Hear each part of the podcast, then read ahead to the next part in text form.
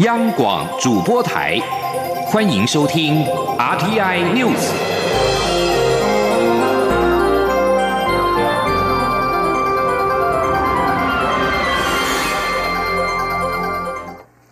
各位好，我是李自立，欢迎收听这一节央广主播台提供给您的 RTI News。蔡英文总统访问加勒比海友邦的自由民主永续之旅，目前正在美国纽约过境。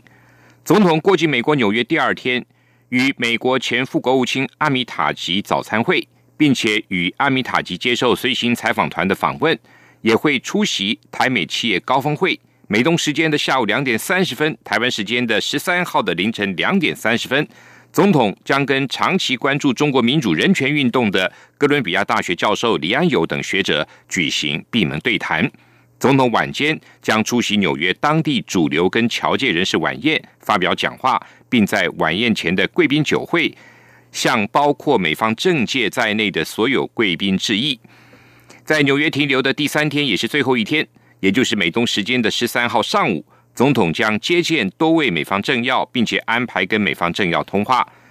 结束过境纽约的行程，总统与访问团成员将启程前往友邦海地圣克里斯多福及尼维斯、圣文森、圣路西亚访问。返程将过境美国丹佛市，并预计在台北时间二十二号返抵台湾。蔡总统也透过社群媒体向国人报告出访的进度跟成果，以活泼的方式预告。希望让更多国人了解台湾外交的处境跟政府努力的成果。总统的官方赖账号在出访的首日就突破了五十万大关。蔡总统出访过境美国，引发中国大陆批评。中国外交部发言人耿爽今天表示，已经向美方提出严正交涉，不允许蔡英文过境，停止美台官方往来。对此，陆委会今天晚间回应。中华民国跟台湾两千三百万人民有权参与全球的事务，并奉献国际社会。蔡总统本次自由民主永续之旅出访友邦，并过境美国，维系邦谊，跟各方展开正常的交流活动，彰显国家主权及民主价值同盟，获得台湾民意的支持。陆委会也指出，中共当局根本无权智慧，刻意以粗劣恶意的言论。都无法改变台湾走向国际社会的决心。同时，中国大陆外交部发言人耿爽也表示，将制裁参与这一次售台武器的美国企业。对此，访问团随行的美国总统随行访问的总统府秘书长陈菊在受访时表示，台湾追求自由民主、维持主权独立是台湾社会的基本共识。他认为，全世界都一样。另外，总统府发言人丁允恭也表示，中华民国有权利自我防卫，也有权利参与国际。对于中国的蛮横打压的言论，台湾不会接受。焦点回到台湾，台电核一厂今天获得原能会核发除役许可，十六号将正式成为全台首座迈入除役的核电厂。不过，台电指出，由于新北市政府还没有核发核一厂第一期。干主设施水保完工证明，合一尚无法展开除役的主要工作。目前预计八月中旬先拆除合一的电力输出的第一支联络铁塔，后续会持续的跟新北市政府沟通。记者谢佳欣的报道。核一厂历经四十年运转，累积发电近三千四百亿度，每年平均提供超过两百万家户年用电量。不过，原能会十二号对核一厂发出除役许可，确定自十六号起进入除役阶段，为我国第一部除役核电厂。根据台电计划，合一将花二十五年除役，前八年将新建第二期室内干主设施及低放射性废弃物储存库，执行除污作业。接下来十二年则将拆除反应炉及气机组件等，再进入三年的厂区环境辐射状况最终侦测，最后是花两年来拆除剩余建物，让土地复原。不过，台电也指出，由于新北市政府尚未核发核一厂第一期干煮设施水保完工证明，核一暂时还没有办法做核心的除役工作。台电发言人徐兆华说：“后续呢会配合室内干除设施的需求，进行气涡轮发电机组的拆除工作。”但是依照国际核电厂除役的程序，需要将反应器炉芯用过的核子燃料退出，才能够进行除役的主要工作。那目前核一厂的干除设施主要还没有获得新北市核发的完工许可证明，那因此呢？并没办法进行整个反应器跟相关厂房等拆除工作的进行。台电表示，会持续与新北市沟通，也会先进行外围的除役工作，例如八月中旬起会先拆除核一厂电力对外输出的联络铁塔。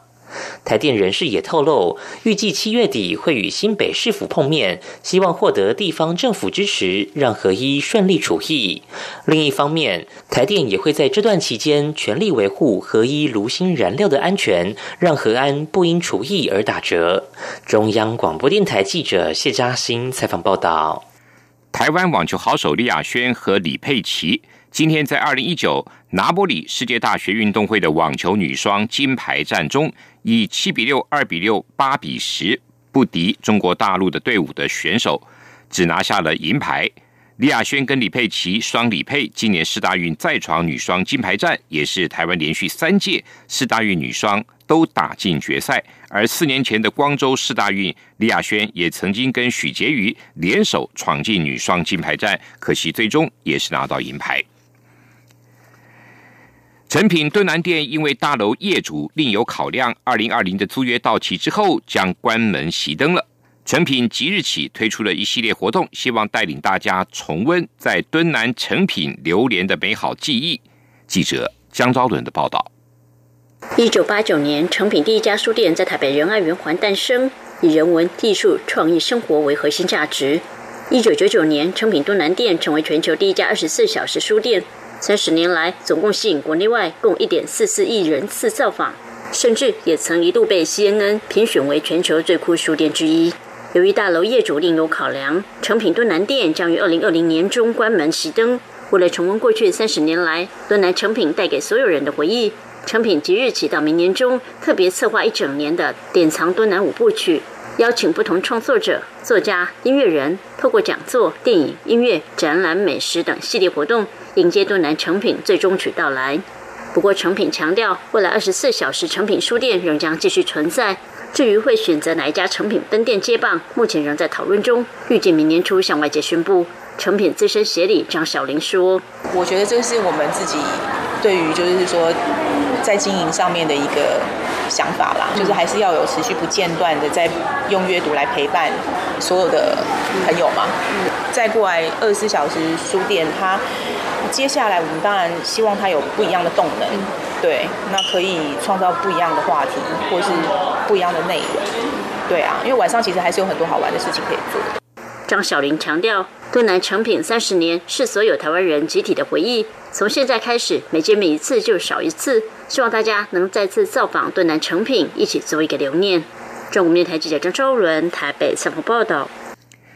教育部长潘文忠跟卫福部部长陈时中今天下午同台联手号召乐龄长辈多多运动。潘文忠鼓励大家加入 i 运动资讯 Line at 账号，可以获得各项的运动资讯。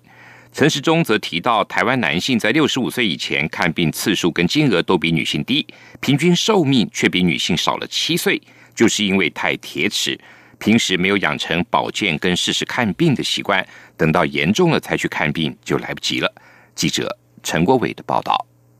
教育部与卫生福利部跨部会合作，今年共同推展运动赢健康方案。十二号举办活动，邀请十八位平均年龄超过七十五岁的关渡乐林热舞社带来精彩的活力秀，并由六十多岁的运动指导员带领教育部长潘文忠、卫福部长陈时中以及体育署长高俊雄进行全场带动跳，热力十足。潘文忠在致辞时表示，我国六十岁以上参与运动的人口比例有八成六。长者规律运动的比例高达近六成，比全体国人的平均值来得高。教育部现在与卫福部整合资源，以据点在地化、人力专业化的方式，将运动或身体活动的专业指导人力送入长者社区通路，并在 i 运动资讯 Line 账号里建置引法运动地图以及引法运动教材专区。现在大概有四万多的人在里面。所以，我们喜欢运动的长辈，随时可以因为加入这个而可以得到各项运动的讯息，包含一些教材、专区等。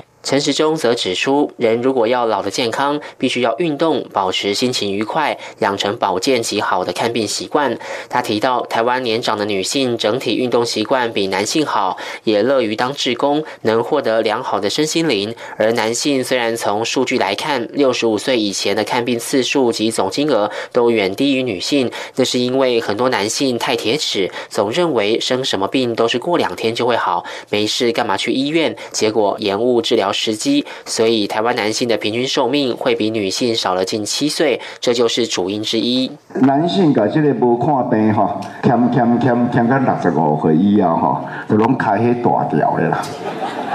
哦，那生活不放心不够，累积到一个情况，那就变成比较严重，那到那时候就来不及了。好，所以在预防、跟保健、跟看病这样的一个良好习惯，也让我们身体健康的一个非常重要的一环。卫福部表示，今年也结合全国各地的社区照顾关怀据点、C 级巷弄长照站以及原住民文化健康站，共两千四百多个站点，共同提供激励训练、认知促进等服务方案，让长辈们能安居乐活，赢得健康。中央广播电台记者陈国伟台北采访报道。英国天空新闻网今天报道，在英国皇家海军陆战队四号在英国海外领地直布罗陀外海查扣一艘伊朗油轮，因而升高紧张之后，英国将派遣第二艘战舰前往波斯湾。英国皇家海军陆战队四号在英国外海领地直布罗陀外海登上了伊朗超级油轮，并且予以扣押，原因是这艘油轮疑似企图违反欧洲联盟的制裁，运送原油到叙利亚。伊朗否认油轮要前往叙利亚，并谴责这起扣押是非法拦截。伊朗总统鲁哈尼在十号警告英国将会承受不明的后果。随后在十号就发生三艘伊朗的武装船只企图在具有战略性的波斯湾水域扣押一艘英国油轮的事件，但是遭到英国皇家海军蒙特罗斯号的巡防舰驱离。对此，阿拉伯半岛国家巴林的外交部。今天也发表声明，强烈谴责伊朗意图在波斯湾拦截英国油轮的举动。声明指出，此种具有敌意的举动威胁波斯湾的安全。印度的雨季延迟，青奈、新德里跟班加罗尔等城市干旱缺水，但没有影响台商运转。印度东北部的阿萨姆省则在雨季带来好雨之下。继孟买之后，淹水成灾，四十万人受到影响，三个人死亡。印度南方铁路公司的官员告诉记者，今天下午有一列从坦米尔纳都省维洛尔满载两百五十万公升水的特殊列车抵达钦奈，希望可以疏解钦奈严重干旱缺水的紧急状况。缺水也迫使钦奈的一些学校关闭，一些公司让员工在家办公。而印度东北部的阿萨姆省。在雨季来临之后，带来好雨，却引发了洪水，影响十七个县、七百个村庄，大约四十万人。而且多处的山坡地陆续的传出大规模的山崩。十一号已经造成三个人死亡，许多房屋被土石流摧毁。气象单位预测，随着降雨持续的淹没阿萨姆省，情况可能还会恶化。印度国家灾害应变部队跟省灾害应变部队都已经派人前往灾区救援。另外，世界气象组织今天表示，北极地区六月间的野火排放的二氧化碳相当于瑞典整年的排放量，其中有些野火规模有十万个足球场大。世界气象组织发言人努利斯在日内瓦的联合国例行记者会上表示，单单在六月，这些野火就把五十百万吨的二氧化碳排放到大气中，相当于瑞典每年排放二氧化碳的总量。同时，这也比二零一零到二零一八年间的同一个月份极地野火的排放量的总和还要多。今年极地野火多数发生在美国的阿拉斯加州和俄罗斯的西伯利亚地区。然而，在加拿大亚伯达省的一起野火，规模估计超过三十万座的足球场大，或者说相当于卢森堡的面积。西伯利亚今年六月的气温也比当年的长期平均温度要高出了将近十度。而阿拉斯加今年六月则出现记录中的第二高温，在七月四号，阿拉斯加更标出了摄氏三十二度的高温。以上新闻由李自力编辑